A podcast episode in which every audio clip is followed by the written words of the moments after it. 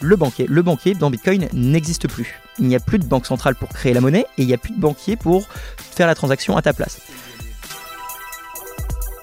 2,5 milliards de personnes dans le monde qui n'ont pas de compte bancaire, qui d'un coup peuvent utiliser une solution gratuite plus efficace que notre système monétaire actuel. Parce qu'il faut quand même comprendre que comme l'or ou comme le cash, Bitcoin, tu l'as dans ta poche. C'est-à-dire que comme tu n'as pas d'intermédiaire, c'est toi qui es responsable de ton argent. Tu deviens souverain de ton argent. Bienvenue dans votre Learning Expedition, le podcast qui accélère vos transformations. Tel un voyage apprenant, nous allons découvrir ensemble des histoires d'entreprise, des leaders inspirants, des hommes et des femmes précurseurs ou tout simplement passionnés dans leur domaine. S'inspirer des meilleures pratiques va assurément accélérer vos transformations, et comme il n'est pas toujours nécessaire d'aller bien loin pour trouver des pépites, les Hauts-de-France sont mon terrain de jeu. M'appelle Laurent Stock et je vous souhaite la bienvenue dans votre Learning Expedition un peu spéciale, je vous l'accorde. Bon, bah, c'est parti pour un nouvel épisode de la Learning Expedition de France. Et aujourd'hui, je vous propose un, format un peu spécial. Je suis avec Clément, dit Roxy. Alors, je sais pas, je t'appelle comment Clément, Roxy? Les deux, Roxy, c'est très bien. Salut Roxy.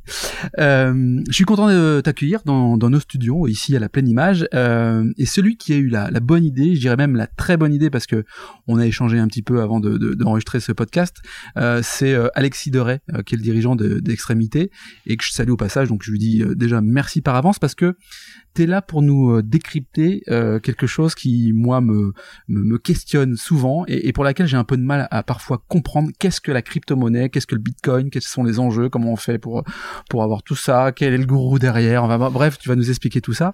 Et je me réjouis à l'idée euh, que tu puisses nous, nous faire voyager un petit peu d'ailleurs dans un pays étranger qui a adopté le Bitcoin depuis peu de temps. Euh, donc merci à toi d'être là déjà. Merci beaucoup Laurent et merci également à Alexis du coup de nous avoir mis en relation. ouais, c'est cool. Alors ce que je te propose, euh, c'est très traditionnel dans ce podcast et puis dans tous les podcasts d'ailleurs, c'est que peut-être tu te présentes à nous, savoir qui tu es, ce que tu fais, c'est quoi ton métier parce que tu as un métier qui est pas courant. et donc je suis curieux de savoir un peu tout ça. Ouais, pas de souci. Du coup, euh, je m'appelle euh, Clément. Donc sur les réseaux, mon nom c'est Roxy. Alors je suis youtubeur, formateur Bitcoin. Euh, c'est très spécifique, c'est très nouveau. Grosso modo, j'accompagne les gens à comprendre cette nouvelle technologie, donc qui est Bitcoin, une monnaie virtuelle comme mhm. on l'entend assez régulièrement. Mhm. J'essaie de démystifier tout ce qu'on va entendre dans à la télé, à savoir par exemple que ça va polluer les océans, que ça ne marche pas, que c'est pour les criminels. Et j'essaie justement d'apporter une explication facile. Et après, l'idée c'est vraiment d'accompagner les gens main dans la main, que ça soit particulier ou entreprise, pour, pour accepter Bitcoin. Donc aussi bien en avoir, rentrer dans le réseau, l'accepter pour son commerce, son e-commerce. Et je fais ça donc avec euh, des formations euh, mmh. en présentiel, donc dans des entreprises, euh, une chaîne YouTube, un site internet et souvent des podcasts ou ce genre de format. Alors première question provoque, tu dis pour accompagner, pour aider, c'est-à-dire que tu, tu, tu travailles pour toi. Moi je me fais un peu l'image, il y a le Bitcoin, il y a le gourou là. Ah oui, la secte. voilà, bah, c'est ça. Alors euh, dans mon milieu, on va dire que je suis un orange pillar. Donc en fait, je, je mets la petite pilule Bitcoin dans la bouche des gens et j'essaie de leur expliquer euh, qu'est-ce qu'ils n'ont pas réussi à percuter encore parce que c'est très compliqué de comprendre Bitcoin. on a beaucoup d'a priori mmh. et en fait il faut réussir à passer plus de plus que quelques heures simplement à passer au-dessus que c'est peut-être qu'une pyramide de Ponzi, c'est peut-être quelque chose qui sert à rien, c'est du vent. Et quand on a passé ces 5 heures, on se dit ah mais en fait il y a peut-être vraiment un truc. C'est vraiment une révolution comme Internet, comme la roue, comme le feu. Et euh, bah, c'est quoi toutes les implications euh, géopolitiques, sociales, économiques qui va en suivre? Et donc moi mon métier c'est vraiment accompagner là-dessus. Donc c'est vraiment de l'éducation que je fais. Bon, je vous rassure, on n'a pas 5 heures. on va essayer en trois quarts d'heure de nous faire comprendre tout ça. On comprend bien que du coup tu, tu travailles pour, euh, pour, pour toi finalement, ta personne derrière. Mais en tout cas, tu, tu as saisi ce sujet international, sociétal, social, euh, pour euh, bah, en faire une activité, puis aussi pour, pour comprendre et aider les entreprises et les particuliers. Bon. Ouais, bah, je t'en prie, vas-y. Ouais, c'est ça. En fait, j'ai bah, toujours grandi dans un milieu très entrepreneurial. Euh, j'ai créé ma première boîte au milieu de mes études, ça a échoué, j'ai repris mes études. J'ai découvert Bitcoin vers euh, la fin, donc je, je devais avoir 19 ans ou 22 ans, quelque chose comme ça. Qu'est-ce que tu as fait comme étude? J'ai fait commerce. J'étais à l'étranger, au Canada. Ok classique finance. Et c'est là où on m'a parlé de Bitcoin pour me dire que c'était rien du tout et que mmh. c'était une bulle spéculative. Du mmh. coup je me suis dit oula si ce prof me dit que c'est une bulle spéculative que... à mon avis il faut creuser. Et euh, tout de suite quand j'ai découvert Bitcoin j'ai creusé j'ai creusé. Tu tombes dans ce qu'on appelle le, terrier du lapin on va dire. Et euh, tu te rends compte que euh, c'est énormément de choses. Et tout de suite je me suis dit ok il faut aller accompagner les gens Euh, c'est super important. Et comme j'aime bien parler avec des chefs d'entreprise, toujours cet esprit entrepreneurial, je me suis dit comment accompagner ces gens qui en ont besoin plus qu'autre chose? Ok. Alors, bah tiens, justement, donc euh, on parle là de, de Bitcoin, de crypto-monnaie, euh, on parle de, de blockchain, c'est ça? Par quoi on commence? Blockchain, crypto-monnaie, pour, pour bien comprendre finalement qu'est-ce que c'est que ce truc-là. Là? Alors c'est alors moi j'aime bien dire que c'est deux industries différentes. Donc moi mhm. je suis vraiment spécialisé Bitcoin et euh, il y a tout un nouvel univers des crypto-monnaies avec plus de 10 000 autres crypto-monnaies qui ont été euh, développées depuis. Il faut vraiment comprendre que euh, Bitcoin c'est arrivé donc en 2008, 2009 mhm. par quelqu'un d'anonyme et c'était la promesse d'avoir une monnaie native Internet, une monnaie qui n'est pas contrôlée par une banque centrale, une monnaie qui n'est pas contrôlée par un État, qui est vraiment natif Internet où tous les utilisateurs sont égaux, libres de l'utiliser. Et ça a fait son petit bout de chemin. Et aujourd'hui, Bitcoin, c'est vraiment la monnaie euh, la plus grande du marché. Et donc on a un nouveau marché qui s'appelle le marché donc des crypto-monnaies, mhm. avec Bitcoin qui est le numéro 1, le leader, le plus grand, le plus vieux, le plus adopté, et euh, bah, 10 000 autres crypto-monnaies qui essaient de prendre leur place dans cette nouvelle industrie. Alors euh, bon, donc ce qui est ce qui est compliqué à comprendre pour moi, en tout cas, mais j'imagine que derrière euh, il y a peut-être aussi des gens qui ont un peu de mal à comprendre. J'espère, sinon. bon, on crée une monnaie, ok, on crée une monnaie à partir de quoi? Enfin, tu, tu vois, quand on démarre ce fameux inconnu là, peut-être qu'on sait d'ailleurs qui c'est maintenant, j'en sais rien, mais comment on crée de la valeur sur une monnaie qui démarre de zéro et qui a une, une, approche virtuelle, qui est pas palpable, et comment ça démarre? Comment la valeur se crée en fait? Alors, la, valeur d'une monnaie est toujours basée sur la confiance. Donc, euh, dans les monnaies traditionnelles, on dit souvent que c'est l'État qui a le pouvoir et le droit euh, de créer une monnaie. Donc, euh, quand l'euro est sorti, on a dit, bah voilà, c'est comme ça, c'est sa valeur. Pour les crypto-monnaies, c'est complètement différent. Bitcoin est arrivé, elle avait aucune valeur. C'est-à-dire que quand Bitcoin est sorti en 2009, c'est Satoshi Nakamoto, donc un, développeur anonyme, donc on ne mhm. sait toujours pas qui c'est, ce, fameux créateur de Bitcoin. Il l'a créé et il l'a rendu open source. C'est-à-dire qu'il a mis le code du logiciel pour tout le monde. Il y a beaucoup de gens qui se, qui se sont intéressés à ça. Ils se sont mis à le télécharger, le faire tourner. Et euh, ces gens, on appelle ça des cypherpunks, donc des gens qui dans les années 80-90 ont aidé à développer Internet, des outils pour avoir de la vie privée, euh, de la liberté euh, financière et intellectuelle en ligne. Et petit à petit, ces gens se sont mis à faire tourner le réseau Bitcoin. Mhm. Et de plus de personnes rentrent dans le réseau, de plus le réseau a de la valeur. Il y a un effet de, de réseau qui est très connu là-dessus. Et du coup, au bout d'un moment, les gens se sont rendus compte que ce fameux Bitcoin, qui simplement sert à échanger de la valeur digitalement et a des caractéristiques très intéressantes pour être une monnaie. Déjà, la première, c'est qu'il n'y en a que 21 millions, et c'est tout. Donc il n'y aura jamais plus que 21 millions de bitcoin. Ça a été décidé dès le départ Ça a été décidé au départ, de façon transparente. Le créateur a, inclus dans le code cette notion de rareté. Et il a dit, il y aura 21 millions de bitcoin.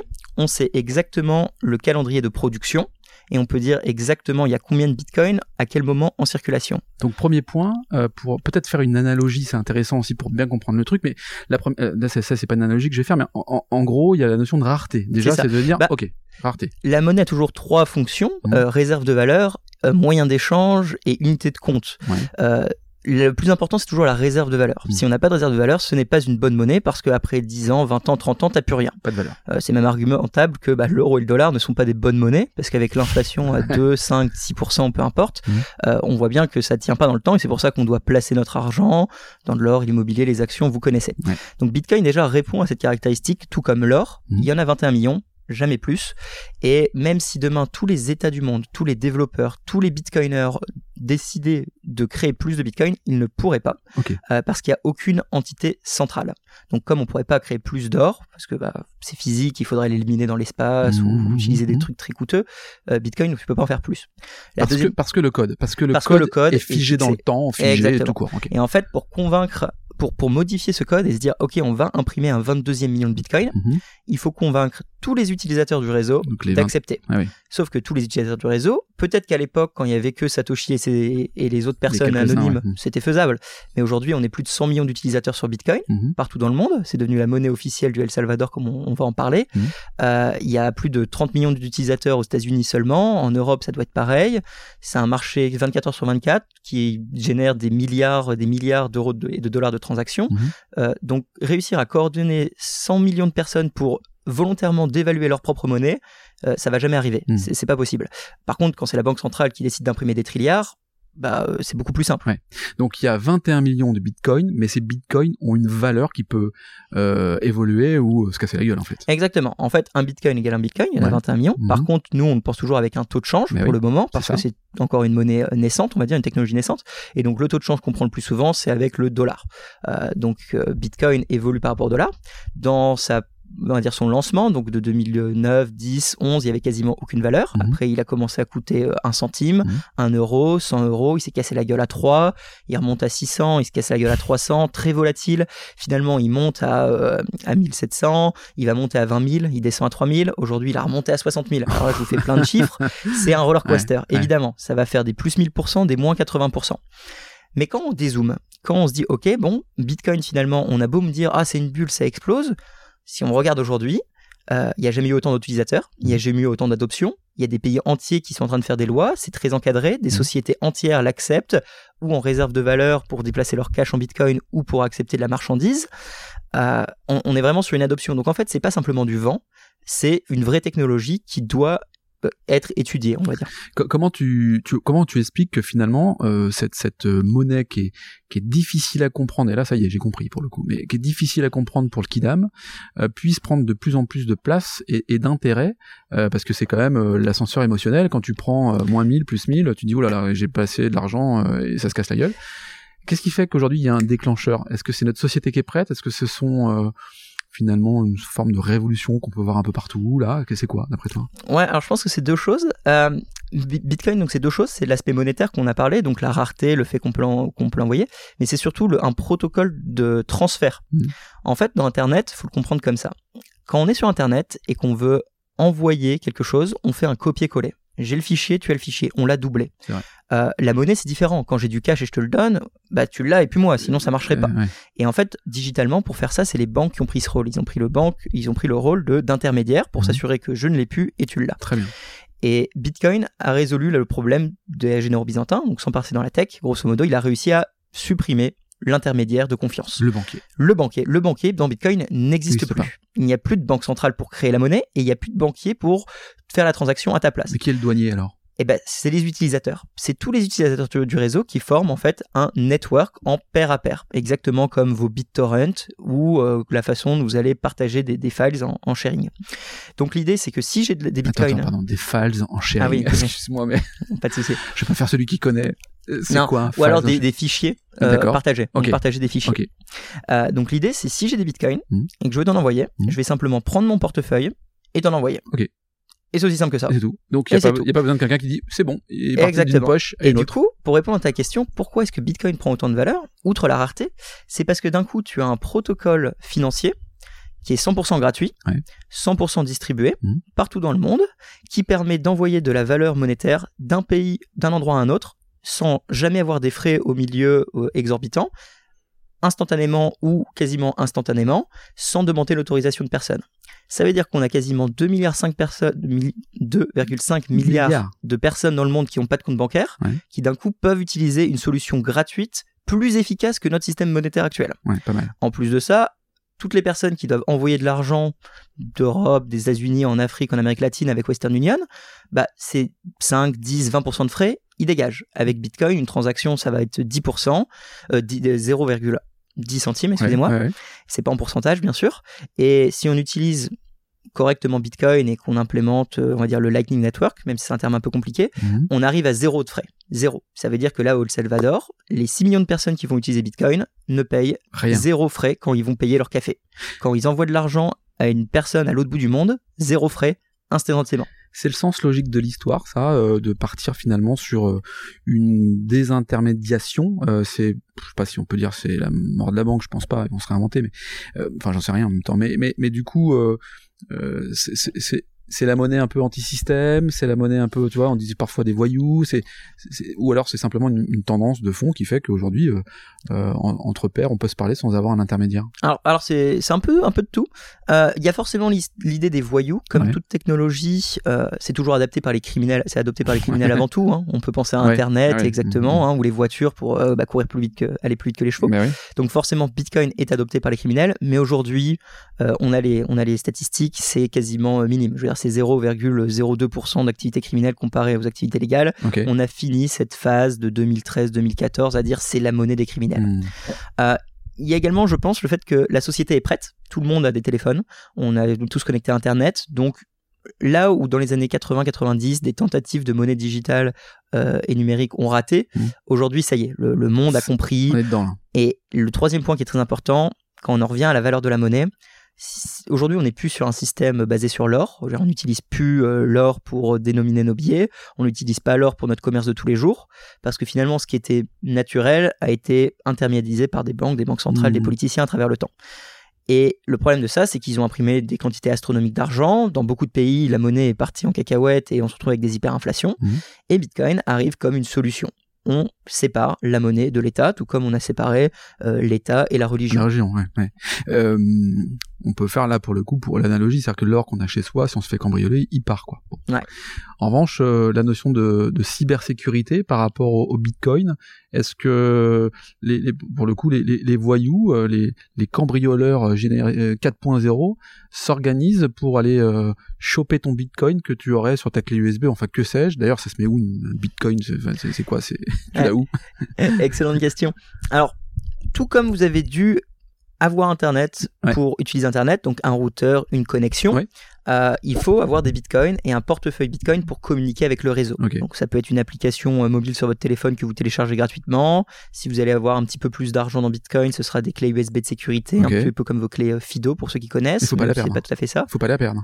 Il faut pas la perdre, mais faut faire des backups.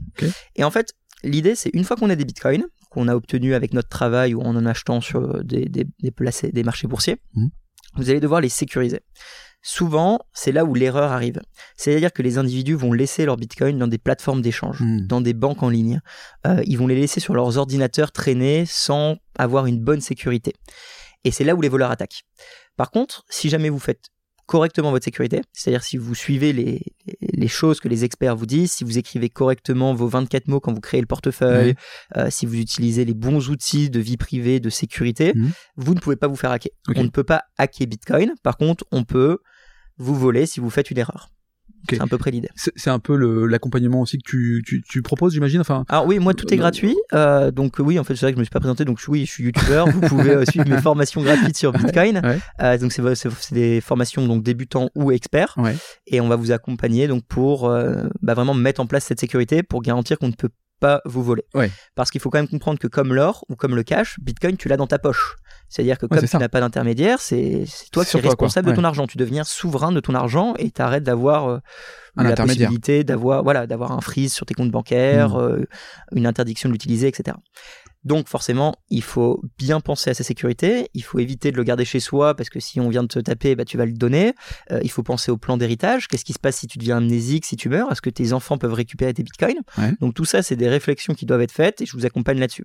Sachant que la première étape, c'est de comprendre combien vous allez sécuriser. Euh, on ne met pas du tout la même sécurité entre quelqu'un qui va sécuriser 500 euh, euros, 1000 euros, et une entreprise qui va mettre peut-être 50 000 euros, et un fonds d'investissement qui va mettre 2 millions, 4 milliards, etc. donc il y a des sécurités adaptées pour chaque type de personne, et ça s'apprend avec le temps. Alors, tu parles d'entreprise, ça veut dire que les entreprises euh, achètent aussi des bitcoins, euh, euh, payent aussi en bitcoin. Enfin, oui, bien sûr. Parce que ah. c'est dangereux, parce que la fluctuation de la monnaie fait que l'entreprise peut se trouver aussi peut-être en difficulté. Enfin, c'est quoi ton point de vue là-dessus et comment les entreprises opèrent avec le bitcoin? Alors, il y, y, a deux cas d'école où c'est des sociétés donc dans les pays où il n'y a pas beaucoup de développement et dans ce cas, eux, c'est une nécessité d'avoir Bitcoin parce que ça leur permet d'accepter des paiements, d'avoir d'une trésorerie. Pour tout ce qui est plutôt, on va dire, en France, États-Unis, le cas d'école numéro un, généralement, c'est diversifier son cash dans une valeur réserve, euh, on va dire refuge.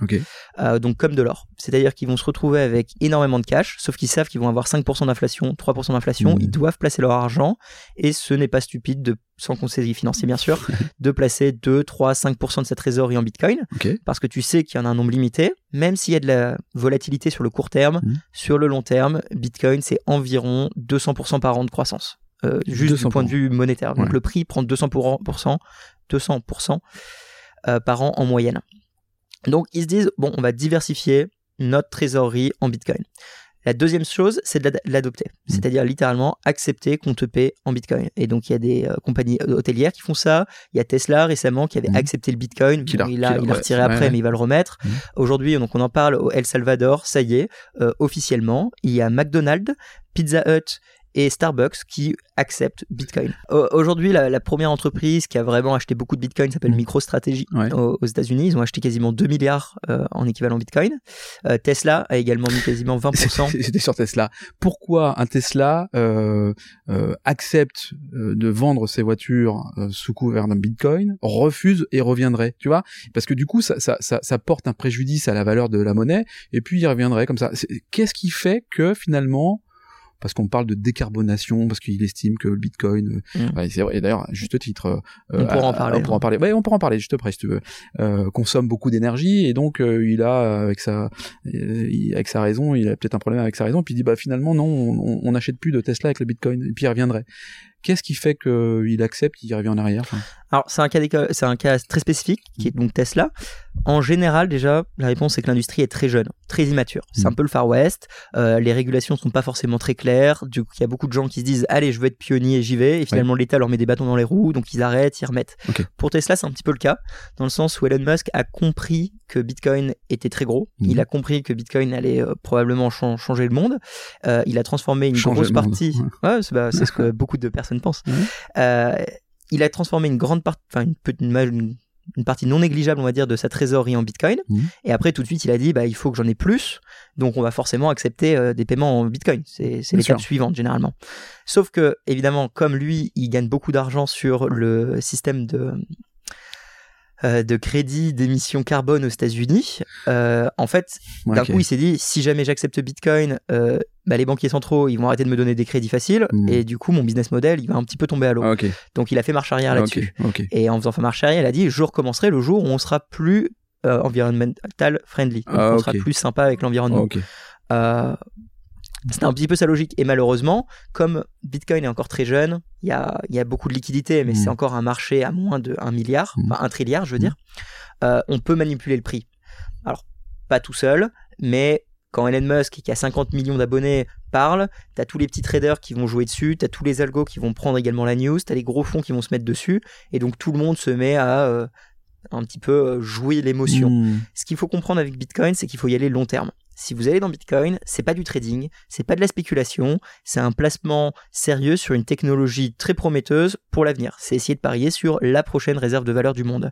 Donc pensez pas un mois, pensez pas un an, faut vraiment se dire OK, je garde mon placement pour 4 ans, 5 ans, 10 ans. Je fais un pari pour une maison de retraite, pour l'éducation des enfants, pour si jamais en effet il y a beaucoup d'inflation, mon pouvoir d'achat actuel sera préservé mais je regarde pas dans deux mois parce que peut-être que dans deux mois il y aura fait moins 20%. Mmh. Et pour autant, euh, quand on voit effectivement que après son adoption comme monnaie légale au Salvador, le Bitcoin plonge. Alors, on aurait pu penser que le Bitcoin c'était la monnaie des riches. Euh, c'était peut-être d'ailleurs, euh, enfin c'est d'ailleurs peut-être l'image que qu'on a tous, mais en fait le Salvador qui est un, pays en, en, grande difficulté que tu connais bien par son histoire liée avec le Bitcoin, l'a adopté comme monnaie nationale. C'est complètement dingue. Ouais, exactement. La loi est passée donc il y a deux jours, euh, donc le, 7 euh, septembre. Donc ça y est, Bitcoin est officiellement la monnaie de El Salvador. Elle est à court et ayant légal. Euh, donc c'est incroyable. Hein. Personne n'aurait pu prévoir ça. Même nous, on l'aurait dit il y a deux ans, on n'aurait pas cru. C'est le cas parce que c'est un pays qui a pas de monnaie officielle. Ils utilisent le dollar suite à donc une destruction de leur monnaie en 2001 mmh. de mémoire. Mmh. C'est un pays qui est très pauvre, énormément de criminalité à l'époque. plus de 75% de la population n'a pas de compte bancaire. Mmh. Et du coup, au lieu d'essayer de recréer une monnaie qui risque d'avoir de l'hyperinflation, qui risque de recréer plein de corruption, au lieu d'essayer d'offrir un système bancaire à une population illettrée, euh, très peu à l'aise technologiquement, ils se sont dit, on n'a pas l'argent pour faire toute cette infrastructure, personne ne veut nous prêter, mmh. personne ne veut venir mmh. entreprendre chez nous, on va utiliser un protocole open source disponible qui fonctionne. Ce protocole, il s'appelle Bitcoin. Mmh. Du coup, ils ont dit bon bah c'est pas compliqué, on va changer une partie de notre trésorerie nationale de la banque centrale en Bitcoin. On va donner un petit peu de Bitcoin à tous nos habitants. On va créer un portefeuille étatique Bitcoin pour tous nos habitants. Ils vont tous le télécharger et d'un coup, tous les magasins peuvent accepter Bitcoin, tout le monde peut acheter, vendre en Bitcoin, euh, que tu sois au fin fond de la Pampas euh, d'El Salvador, tu veux échanger un poulet, tu sors ton téléphone, instantanément, les 3 centimes que tu vends pour ton œuf, ou alors les 10 mmh. euros pour ton poulet, vont être transférés d'une personne à une autre, sans banque, sans frais. Et forcément, pour eux, c'est quelque chose qui est qui est incroyable. Je veux dire, c'est, on leur a offert quelque chose d'inespéré. ouais, ouais. Euh, faut avoir une bonne connexion internet, par contre. Ouais, bah, c'est là où euh, heureusement il y a les satellites et tout le monde a un petit hub dans tous les villages. Aujourd'hui, c'est quand même très démocratisé internet. C'est quoi les conséquences quand même géopolitiques quand tu vois qu'un pays comme ça, 7 millions d'habitants, c'est ça? Ouais. Donc c'est, pas mal quand même, tu vois, 7 millions d'habitants, c'est, pas mal. Euh, c'est quoi les conséquences géopolitiques? Euh, On dit que le Bitcoin plonge. Euh, est-ce qu'il remonte? Parce que tu parlais tout à l'heure de de, de, de, projection à long terme. Est-ce que au contraire le Bitcoin, selon toi, va faire remonter euh, El Salvador euh, comme pays qui compte et qui s'enrichit, qui peut développer? Ou au contraire, euh, finalement, c'est la mort de Bitcoin? Alors, je pense pas du tout qu'on soit à la mort de Bitcoin. Je pense qu'on est vraiment au, début de cette révolution.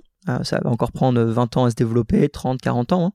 Hein. non, c'est absolument incroyable. D'un point de vue adoption de masse, c'est impressionnant. D'un point de vue théorie du jeu, sur comment tout va se placer géopolitiquement, c'est exceptionnel à, imaginer. Mmh. ils ont littéralement ils refusent l'aide des grandes banques, euh, de, la Banque du Monde, en disant non, en fait, nous, on va être indépendants, on va créer notre propre monnaie, on va utiliser cette monnaie, et on accepte de plus recevoir vos aides, on n'aura plus, plus votre dette, euh, mais au moins on sera libre. et ça, déjà, c'est un, coup de marteau. Et les conséquences, même si El Salvador, euh, c'est un tout petit pays, je veux dire, il a aucun impact dans le commerce mondial. Hein. c'est, il doit être le quatrième de la liste en bas. Qu'est-ce que ça a fait? Ça a fait qu'aujourd'hui l'Argentine, euh, le Panama, ben ça. a fait que des dizaines de pays en Amérique centrale, en Afrique, se sont dit, mais en fait nous aussi, au lieu d'avoir notre monnaie et d'avoir de l'inflation à gogo, on peut utiliser ce protocole mmh. transparent avec 21 millions de bitcoins et on peut utiliser cette technologie. Et ça fait très peur aux banques, ça fait très peur aux cartels bancaires, à Western Union, parce qu'ils se rendent compte que d'un coup, c'est des centaines de milliards de profits qui vont disparaître, mmh. parce que ça va être des milliards d'économies dans le pays. Alors évidemment, c'est un pari, c'est un crash test. Hein. Si ça se trouve, El Salvador, ça va être un désastre. Euh, on, on peut pas le prévoir. Mhm. Bon, je pense que le Bitcoin, il a pas besoin d'El Salvador pour se porter très bien. Euh, il, fera son chemin, peu importe qu'un pays l'accepte. Mhm. Euh, mais d'un point de vue théorie du jeu, c'est c'est très beau à voir et c'est bien de voir qu'il ils font également la démarche d'éduquer leur population. il y a vraiment de l'éduquer. C'est pas simplement prenez ce portefeuille, utilisez-le. C'est comprenez pourquoi, comprenez la monnaie, mettez-vous à économiser. On va relancer l'éducation. On va vraiment essayer d'avoir un nouveau boom économique. Ça va prendre du temps, mais comme Bitcoin c'est basé sur le long terme, on peut y arriver si on prévoit le long terme. T'as prévu en plus d'y aller pour voir un petit peu comment ça se passe. Oui, il y, a une super conférence dans deux mois, euh, donc à El Salvador sur le Lightning Network, mhm. euh, pour justement montrer comment, euh, enfin, pour, démocratiser encore plus l'adoption là-bas. Il faut comprendre que les préjugés qu'on dit sur Bitcoin, souvent, c'est que c'est lent, euh, ça utilise beaucoup d'énergie, euh, ça peut pas faire beaucoup de transactions, on est limité à 7, transactions secondes. En fait, tout ça, c'est faux, entre guillemets, euh, alors pour différentes raisons. Hein. Et euh, pour le cas d'El Salvador, il n'utilise pas la blockchain de Bitcoin. Ah, ok. Donc, Bitcoin est un livre ouvert, une base de données décentralisée, et c'est cette blockchain qui le représente. Et chaque 10 minutes, on a un bloc, pour faire simple. El Salvador n'utilise pas cette technologie, ils utilisent la technologie qui est au-dessus, qui s'appelle le Lightning Network, qui sont en fait des couches infrastructurelles créées sur Bitcoin. Donc tout comme Internet, c'est un mélange de protocoles informatiques qui mmh. permettent d'en arriver où on est, euh, TCP/IP, HTTP, WW. Et ben Bitcoin c'est pareil. Il y a la blockchain Bitcoin de base qui sert à faire des, transferts de valeur. Qui est Internet du coup, c'est ça? Qui est, qui est en gros, oui, voilà, qui est Internet. Et derrière, au-dessus, on a un protocole qui permet de faire des milliards de transactions par seconde sans frais. Donc c'est ce qu'ils utilisent pour leur commerce là-bas, mmh. parce que sinon ce serait pas possible pour des microtransactions. Euh, c'est ce qu'on utilise également pour euh, énormément de nouvelles idées de business model. Donc, mmh. par exemple, tu es dans l'audiovisuel, dans les podcasts. Avec Bitcoin, avec le Lightning Network, ce qu'on fait nous maintenant, c'est qu'on se paye un centime par seconde d'écoute. Ok. En fait, on se dit, mais au lieu de payer un abonnement au mois, on va payer à la ligne. Mmh. Au lieu de, de, de, donner un tips de 1 euro à la fin, on va simplement se connecter. Je connecte mon portefeuille Bitcoin à ton podcast et à chaque fois que je l'écoute, chaque seconde, je t'envoie un centime. Ou moins, je peux t'envoyer 0,001 centime. À la fin du podcast, je t'aurais payé, par exemple, euh, on appelle ça des satoshi, donc 200 satoshi, 0,00002 mhm. bitcoin, 20 centimes, pour faire simple. Euh, mais chaque seconde, tu auras reçu de l'argent. Donc en fait, grâce à cette technologie, on peut streamer de l'argent. Ce qui est énorme, pour toi c'est naturel, pour moi je avec les, yeux écarquillés, je me dis mais en fait, il y a une nouvelle économie qui est en train de, de, naître et qui, qui, qui, enfin, que, que je découvre là. Jamais au grand jamais j'aurais pu imaginer effectivement que tu viennes connecter finalement ton compte Bitcoin à, à mon podcast ou à ton application de podcast, à, ton site, en disant ok bah je te paye en Bitcoin, en Bitcoin pardon. À chaque fois j'écoute une seconde et, Exactement. et, et c'est en fait ça c'est seulement une idée de business model possible, et euh, mais des idées de business model comme ça, je pourrais t'en dire des dizaines. Hmm. En fait, Bitcoin, comme on vient vraiment avoir de la monnaie programmable, non censurable, euh, qui, qui, qui, autorise tout le monde à être connecté entre eux, on, hmm. on peut réimaginer énormément de choses. Et c'est très intéressant euh, d'imaginer entre bitcoiners, on aime bien en parler et se dire bah voilà quelle est, quelle est la prochaine grosse idée, qu'on, la pomme qu'on peut prendre. Parce qu'on est tellement tôt dans cette révolution que tu peux tout inventer. Tu peux tout inventer. Tu, tu as une idée, tu peux la faire, tu peux développer. On est une, une communauté encore très petite en soi. Mhm. Je veux dire, on n'est pas autant de développeurs que pour Internet. Il y, a, mhm. très peu de développeurs Bitcoin. Euh, je veux dire, ça se compte pas en dizaines de milliers. Quand tu parles de développeurs Bitcoin, c'est des solutions en fait rattachées à la monnaie, c'est ça? Ouais, ou alors c'est des gens qui sont capables de comprendre Bitcoin et l'implémenter pour votre entreprise euh, à petite ou grande échelle. Euh, donc des, alors T'as les vrais développeurs Bitcoin qui bossent littéralement sur le protocole, mhm. mais ça, c'est il y a que 100 personnes sur Terre qui sont assez intelligents pour faire ça, donc enfin peut-être plus que 100, mais c'est quand même un truc très spécifique. c'est comme les gens qui travaillent sur le nucléaire, on va dire. Et après, t'as tous les gens qui utilisent ce que eux développent hmm. pour l'implémenter. Et après il y a les mineurs. Moi j'ai un copain, il est mineur, donc dans, sa, dans sa, cave euh, c'est un sauna tellement il fait chaud. Ah donc euh, en fait euh, c'est en ça où tu te dis mais ça c'est énergivore à jamais, mais c'est un truc de dingue. Et lui il mine, donc il a des, des, des, serveurs, il a des, cartes mémoire qui, mhm. qui prend à droite à gauche chez les gamers, qui il crée de la monnaie. Ouais. Euh, euh là, c'est donc il crée pas un Bitcoin, il crée une autre monnaie qui est la crypto-monnaie en fait, c'est mhm. ça, et qui est euh, parallèle, enfin qui est une monnaie en fait parallèle à Bitcoin. C'est la même chose parce que là, pour le coup, quand on quand on est observateur, on se dit mais mon Dieu, en termes de d'écologie, enfin c'est tout, enfin c'est tout ce qu'on veut pas finalement quoi. Tu vois, c'est fou. Je vais dire en thème de, de l'écologie juste après. Donc ton ami, en effet, mine des crypto-monnaies, donc des altcoins, donc pas Bitcoin. Simplement parce que euh, aujourd'hui, le réseau Bitcoin est, est sécurisé euh, est tellement sécurisé en fait que c'est plus rentable, c'est plus possible de sécuriser le réseau et donc de miner des nouveaux bitcoins, de, créer des bitcoins mhm. et d'en avoir euh, toutes les 10 minutes ou tous les jours mhm. euh, avec des cartes graphiques d'ordinateur de gaming. Euh, donc ces cartes graphiques sont utilisées pour miner d'autres crypto-monnaies, Ethereum, etc. Donc d'autres d'autres crypto-monnaies qui n'ont rien à voir avec Bitcoin. C'est un autre protocole avec d'autres propositions de valeur, d'autres fonctions, un autre objectif. Euh, Bitcoin est conçu pour être robuste face à une attaque de l'État. Mhm. Bitcoin est ah conçu pour euh, supporter des dictateurs, enfin non pas pour les aider, hein, mais pour euh, survivre au cas où ils sont attaqués. C'est-à-dire que si demain la Chine, les États-Unis et l'Europe décident de détruire Bitcoin, Bitcoin va survivre parce qu'il a été conçu comme ça. Par contre, toutes les autres crypto-monnaies ne vont pas survivre si ça se passe. Simplement parce qu'ils sont centralisés et donc c'est là où tu as un gourou, comme tu le disais. Ah, c'est là où tu as une société, une organisme, une association qui a créer à la base cette nouvelle monnaie et qui la donne. Et c'est vraiment la différence entre Bitcoin, qui est la monnaie native à Internet, créée dans les années 2000 sans aucune ambition, mais qui a marché, mhm. comparé à toutes les autres crypto-monnaies qui ont été créées dans les années 2013-2017. Euh, dans le but de faire de l'argent. Dans le but, littéralement, de faire de l'argent. Et ce qui s'est passé pour toutes ces autres crypto-monnaies, souvent, c'est qu'ils ont créé, euh, on va dire, 60% de la monnaie. Ils se l'ont pris dans leur poche. Mhm. Ils ont dit comme ça, on va continuer à la développer et euh, vous pouvez acheter les 40% qui restent. Alors que Bitcoin, c'est pas ça du tout. C'est très transparent et il euh, n'y a, pas, a pas eu de personnes qui ont eu des avantages euh, injustes, on va dire.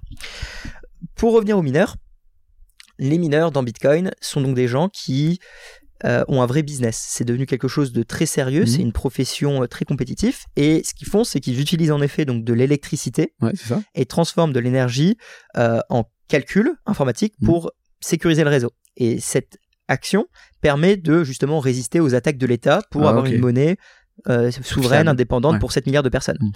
Comme un nouveau système financier euh, euh, complètement à part.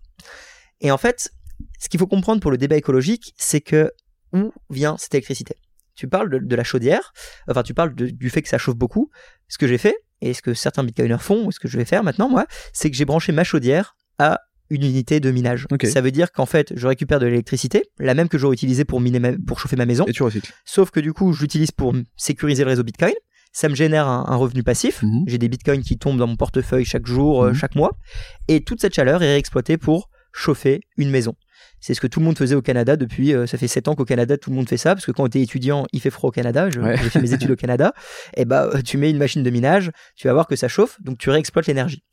Outre simplement ce petit point euh, un peu un peu marrant parce que c'est des nouvelles idées d'entrepreneurs Eh français d'ailleurs, ça s'appelle Sato. Euh, bonjour à eux. Euh, L'idée c'est que c'est le premier coup d'un mineur, c'est sa dépense énergétique. Du coup, ils sont poussés par la loi du marché à aller vers des énergies renouvelables. Ah. Et une fois qu'ils ont rentabilisé leurs coûts éoliennes, hydro, solaire, d'un coup, ils ont un revenu qui arrive constamment avec aucune émission carbone. Alors il y a toujours la création de la machine de minage, donc ça s'appelle un i6.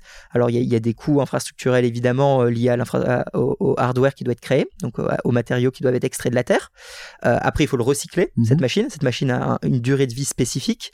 Euh, au- à l'époque et on pouvait entendre cet argument, il fallait changer les machines, on va dire tous les 2-3 ans, donc c'était pas, bou- pas ouf pour l'environnement. Aujourd'hui, c'est terminé. Une machine, ça dure 5 ans, 7 ans, 10 ans. Euh, donc, on a résolu ce problème. Donc une machine qui tourne pour euh, machine. apporter de l'énergie et sécuriser en fait Exactement. crypto. C'est une machine physique. C'est la taille, on va dire, d'un d'un ordi, Ouais. d'un demi, une demi-tour d'ordinateur, Ouais. pour vous donner une idée. Elle va faire beaucoup de bruit, chauffer. Toute la journée, toute la nuit, elle va tourner et ça mine du Bitcoin. Euh, donc, toute la journée, toute la nuit, ça prend de l'électricité. Et en fait, ce qu'on se rend compte maintenant, c'est que ça y est, les mineurs ont compris que pour être compétitifs, il fallait de l'énergie renouvelable. Mhm. Euh, sinon, ils se font détruire par leur propre gouvernement. Il y a tout le monde qui est contre eux et c'est pas rentable dans tous les cas. Donc la nature économique dit que si t'es pas sur de l'énergie verte, t'es pas rentable. Euh, et du coup, ça tourne toute la journée. Et il y a quasiment pas d'émissions. Également, la deuxième chose, c'est qu'ils vont là où l'énergie est perdue, littéralement. Ça veut dire que tu vas avoir une centrale qui tourne constamment. Bah, c'est le cas. Pre- Prenons un exemple. Euh, prenons OVH, Mhm. euh, qui a des serveurs à plus quoi ça en faire. Enfin, si, euh, mais qui globalement euh, génère une chaleur folle. Mhm. Cette euh, chaleur qui part aujourd'hui dans la nature pourrait être récupérée, c'est ça, pour ensuite réalimenter finalement un circuit euh, euh, d'énergie Alors, euh, renouvelable. quoi. Alors ça, ça pourrait être le cas. Je le pensais plus dans le sens où tu vas avoir des grids euh, d'électricité Mhm. qui sont en surcapacité. Ça veut dire que dans tous les cas, ils produisent et qu'on l'exploite ou pas, c'est de l'énergie qui est littéralement Perdu. perdue. Mhm. Et ben c'est ici que les mineurs vont se mettre. Ils vont se mettre dans les endroits les plus éloignés au monde. Ils vont se mettre dans des trucs offshore, ils vont se mettre euh, dans des barrages en Chine, euh, ils vont se mettre dans des endroits où littéralement l'énergie, si personne n'en fait rien, c'est tellement galère à la transporter qu'on la jette à la fenêtre. Et eux, ils vont là-bas, ils se disent bon bah c'est de l'énergie dans tous les cas, elle est là, nous on l'exploite. Donc c'est de l'énergie verte à nouveau, Mhm. parce que c'est de l'énergie qui pollue pas plus en fait. Euh, la troisième chose, ce serait par exemple des, des centrales en construction. Et la question, c'est toujours est-ce que tu crées une centrale très grande pour une ville petite qui va grossir, ou est-ce que tu fais une centrale petite pour une ville qui va grossir et donc tu vas devoir refaire ta centrale Eh, dans bien 5 ans? Et ben c'est là où les mineurs arrivent. Ils vont arriver, ils vont arriver euh, voir la centrale, ils vont dire bon bah vous créez tout de suite une centrale un peu plus grosse. Mhm. Nous on vous prend votre surplus énergétique Et on la transforme. et on, on- on la transforme en monnaie, donc Mhm. on, on devient rentable. Et au bout d'un moment, quand votre ville est devenue assez grande, ben on se retire. Comme on est très porta- on, peut- on est très portable, on peut aller partout dans le monde. Mhm. On reprend notre container, on remet les machines dans le container, l'hélicoptère arrive, prend le container et va dans un autre signe de minage. Écoute. Et, et attends, mais je peux aller plus loin. El Salvador Ouais. va miner avec le volcan. Ils ont des volcans là-bas. Ils ont plein d'énergie exploitable qui est littéralement là parce que c'est la nature qui les a créés ouais, ouais. ils vont mettre leur ferme de minage là-bas. Du coup, c'est pas de l'énergie qui détruit la planète. Ça sert à rien de dire ah mon dieu, ça, ça dépense autant qu'un pays. Parce qu'au final, la question c'est d'où vient cette électricité, eh oui. d'où vient cette énergie. Et aujourd'hui, les, les stats sont un peu obscurs, mais on est autour de 70%, euh, qui est un peu un consensus global, on est tous d'accord. Mhm. 70% de l'é- de, de l'énergie utilisée pour Bitcoin est verte. Et c'est ça qui est passionnant. Et le dernier truc très rigolo qu'on a découvert récemment, c'est que euh, dans tous les, les puits de pétrole offshore, euh, ils ont souvent cette torche qui est allumée. Mhm. Et ben en fait, tu peux réexploiter ça pour miner du Bitcoin et du coup, tu arrêtes d'envoyer euh, cette pollution dans les airs parce que tu peux la retransformer pour exploiter et miner du Bitcoin. Enfin, c'est- c'est que des nouveaux business models, que ça soit en minage, que ça soit en sécurité informatique, que ça soit en monétisation de votre page internet, de votre site, de votre solution client. Les, les voitures demain vont se payer en Satoshi, donc en Bitcoin, pour doubler euh, l'autre voiture. Les voitures autonomes vont parler en Bitcoin. Ouais. Euh, il faut réimaginer l'intégralité du C'est un monde truc de dingue que tu, enfin, c'est la, la, la digérer tout ce que tu m'as dit. euh, ouh, Et- c'est, c'est, Et là, tu vois, je viens de te mettre la pilule Ouais, ça, voilà, dans la bouche. Non, mais c'est, intéressant. Alors, t'es, c'est, passionnant, t'es passionné, tu l'as, tu transmets, euh, tu transmets tout ça, c'est, chouette. Et en fait, effectivement, tu dis tiens, si on allait un peu plus loin pour comprendre un- qu'est-ce que cette monnaie, euh, comment ça fonctionne, euh, je, je découvre des choses, hein, je découvre des choses, et, et c'est vraiment très passionnant. Et merci de nous, nous partager tout ça. Enfin, c'est, Pas de souci. c'est, normal en fait que la majorité des gens ne veulent pas aller plus loin. Déjà, le changement est compliqué. Je pense que tout chef d'entreprise le sait. Euh, S'adapter, c'est c'est Ouais, toujours un coût, un coût mental, intellectuel. On est tous, on a tous plus forcément l'âge ou la capacité à prendre cette nouvelle technologie. Et derrière, il y a également une méfiance envers Bitcoin, méfiance de l'inconnu, très classique, mais plus méfiance de changer le système. Mmh. si Bitcoin marche, ça veut dire que demain, il n'y a plus de banques. Il n'y a, plus de compte bancaire, euh, il n'y a plus de banque centrale, il n'y a plus d'aide aux États par de l'impression monétaire facile. Ce qui fait peur aux gens finalement, ça Ce qui fait peur aux gens en place. Oui, aux gens en place, oui, bien sûr. Ceux qui gagnent euh, des quantités astronomiques, ceux qui sont en train de voir leur fortune faire x2, x3. pas que, pas que. Oui, ça, pas que. Ça, fait peur aussi aux gens qui sont pas forcément en place. Ça fait aux, gens qui, euh, culturellement, ont été habitués à avoir un banquier, une mutuelle, une assurance. Ça, ah, ça, vient tout changer. C'est des repères, quoi. Qui sont, ça vient tout changer. Mais le problème, et, c'est là où quand tu es un peu trop dans Bitcoin, tu t'en rends compte, c'est que tu peux plus l'arrêter. Je veux dire, euh, tu, tu, peux pas arrêter Internet. Mm. Et si tu peux pas arrêter Internet, tu peux pas arrêter Bitcoin. Euh, à partir du moment où tu peux pas arrêter Bitcoin, bon, tu en as 21 millions, jamais plus, les pays se mettent à l'adopter, les sociétés se mettent à l'adopter. Qu'est-ce que tu fais? Est-ce que tu crées ta page internet comme tout le monde? Est-ce que tu mm. crées ton compte Facebook comme mm. tout le monde? Ou est-ce que euh, tu refuses d'utiliser Internet parce que tu aimes bien envoyer tes lettres à la poste? Bon, bah c'est pareil. Est-ce qu'un jour ou un autre, euh, vous vous dites, OK, il faut peut-être commencer à ma stratégie Bitcoin pour les 2, 3, 5 prochaines années? Ou pas Ou tu deviens la Corée du Nord. Ou, ouais, ou simplement, à un moment, tu vas devenir le Blackbuster. Ouais, c'est ça. Tu, tu, vas, tu vas, Netflix va te rattraper. Euh, tiens, euh, un, deux ou plusieurs conseils peut-être à, à, nous donner, nous qui sommes euh, soit des particuliers, soit des chefs d'entreprise, euh, vraiment investissons dans le Bitcoin, euh, vraiment, enfin c'est quoi les, les enfin j'imagine que tu vas nous dire oui investissez. Ah, alors j'ai pas le droit de donner de conseils financiers, donc faites vos propres recherches. Ouais. Euh, je dirais qu'il faut s'y intéresser. Voilà. Donc ce, podcast est, super, c'est la première base pour se dire ok, il faut peut-être aller plus loin. Il y a beaucoup de ressources en ligne, donc y compris sur mon site. C'est vraiment se dire ce samedi ou euh, cette semaine, je vais me mettre dessus et je vais passer une heure, deux heures à digérer du contenu, euh, lire des premiers bouquins, regarder des vidéos et essayer de comprendre. Euh, la deuxième chose, ce serait de l'essayer, hmm. littéralement. Juste vous téléchargez un portefeuille, vous avez du Bitcoin avec un pote, vous, prenez un pote, un employé, vous dites allez, on se met dessus. Comment on fait? Là, on a deux heures devant nous. On, on télécharge un portefeuille, on obtient du Bitcoin, on se l'envoie. Et vous allez faire la première transaction de moi à toi. Et là, vous allez dire ah ouais. Ah ouais, ok, bon. Et ça veut dire que là, je peux payer tous mes employés instantanément et j'ai pas besoin d'attendre que la banque ouvre lundi ou mardi parce que le lundi c'est fermé, tu vois. Et ça, c'est la deuxième étape. Hmm. Une fois qu'on commence à, se pencher dedans, voilà, il y, a énormément de ressources disponibles en ligne, évidemment mon contenu. Et la troisième, c'est de dire, ok, je vais aller plus loin, je vais transformer une partie de mon épargne en Bitcoin, je vais mmh. épargner en Bitcoin mmh. euh, à titre perso ou en entreprise, sachant qu'en entreprise, voilà, il faut, il faut créer des, des comptes de, de, plateformes euh, entreprises, un peu plus compliqué en termes de régulation, mmh. régulation en France. Euh, je vais commencer à l'accepter pour mon e-commerce, je vais l'accepter pour facturer mes clients. Ça demande euh, toute une, une réflexion en interne, en compta, euh, en logistique, enfin en transformation, en juridique, etc. Ça, c'est vraiment la dernière étape si vous avez besoin de ça. Ok.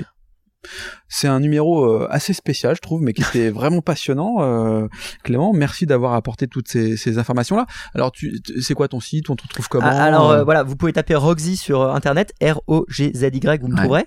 Et sinon, plus simple encore, tout mon contenu, c'est découvre Bitcoin. Découvre Bitcoin. Exactement. Donc www.découvrebitcoin.com. Ok. la chaîne YouTube, c'est Découvre Bitcoin. Euh, le Twitter, c'est Découvre Bitcoin. Le Facebook, c'est Découvre Bitcoin. Euh, en fait, si vous tapez Découvre Bitcoin, euh, sur toi, quoi. vous avez une grande chance de tomber sur ma tête ou Roxy. Roxy. Et donc, ton, activité, en gros, c'est donc tu, tu fais, tu donnes des conseils. T'as une chaîne YouTube avec des revenus publicitaires. Enfin, tu. tu, eh, exactement. alors, j'étais dans la finance avant. Hein. Moi, j'étais trader, investisseur, et donc j'ai une première société là-dessus. Et là, ma deuxième société que je suis en train de monter, c'est vraiment 100% sur l'éducation. donc, j'anime des. donc, en fait, si vous voulez, par exemple, que je vienne parler chez vous, je peux le faire, que ce soit dans votre entreprise, dans un groupe de comité d'entreprise E6, euh, mhm. par exemple, j'en ai fait beaucoup, euh, dans votre école, euh, j'ai fait des écoles privées, mhm. que ce soit des universités, je viens, j'interviens, je peux animer aussi bien des sessions de 1 heure et demie que d'après-midi entière, je peux vous accompagner dans la démarche entreprise pour comprendre et mettre en place, et comme ça évidemment, bah, c'est plus pour les corpos, je pense que Bitcoin doit venir de la masse en soi, c'est mhm. l'individu qui a 2 euros qui doit utiliser Bitcoin, plus que le riche, comme El Salvador le montre, euh, tout mon contenu est 100% gratuit. Donc toutes les formations sont gratuites sur mon site. La chaîne YouTube est 100% gratuite, le site est 100% gratuit, il n'y a aucun paywall. Je fais tout mon contenu également en français, anglais, espagnol. Ok, bon, super. Bouf. Écoute, je pense que je vais digérer pas mal de... notre conversation. C'était super passionnant. J'espère que c'est pas trop intense. Hein. Je suis désolé. N'hésitez pas à me poser des questions. Je suis très ouvert pour répondre à ça. C'est monté en puissance. Je t'avouerai que à la fin, euh, il va falloir que je réécoute ce que tu m'as dit. Mais en tout cas, j'ai compris. J'ai compris d'où ça venait, comment ça fonctionnait, quels étaient les, les enjeux, les intérêts, euh, les éléments euh, géopolitiques et que finalement, euh, il fallait pas se dire oh, ça va passer quoi. C'est un truc qui est là ah, pour durer quoi. Je pense que c'est de la longue durée. Ouais, c'est là pour durer. Bon, super Clément. Merci en tout cas d'avoir participé euh, à la Learning Expedition Hauts-de-France. C'était de la région. Hein. Oui, je suis originaire de Lille. Ah, originaire de Lille. Donc tu vois, même on a des, des, des, des, conseils comme ça qui sont des pépites et, et merci d'avoir participé à cela. Je te dis à très bientôt. Merci beaucoup Laurent. Merci à vous d'avoir écouté. À, bientôt. Quant à nous, on se retrouve dès la semaine prochaine. D'ici là, portez-vous bien, intéressez-vous donc au Bitcoin et je vous embrasse. À bientôt. Salut, ciao.